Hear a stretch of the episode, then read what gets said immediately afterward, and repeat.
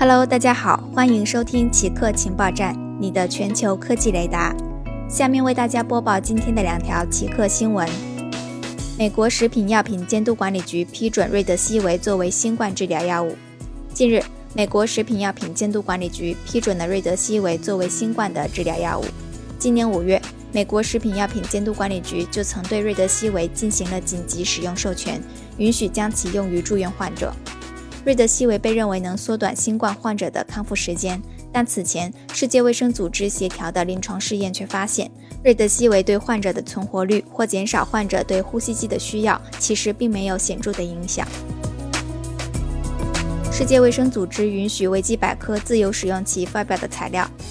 作为遏制新冠疫情虚假信息传播举措的一部分，维基百科和世界卫生组织宣布合作。由世界卫生组织授权维基百科自由使用其发表的信息、图形和视频，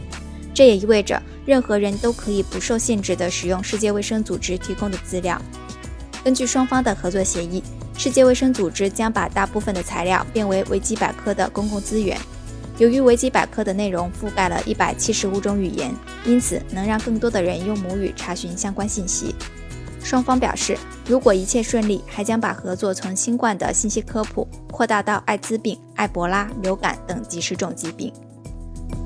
好的，以上就是本期节目的所有内容。固定时间，固定地点，我们下期再见。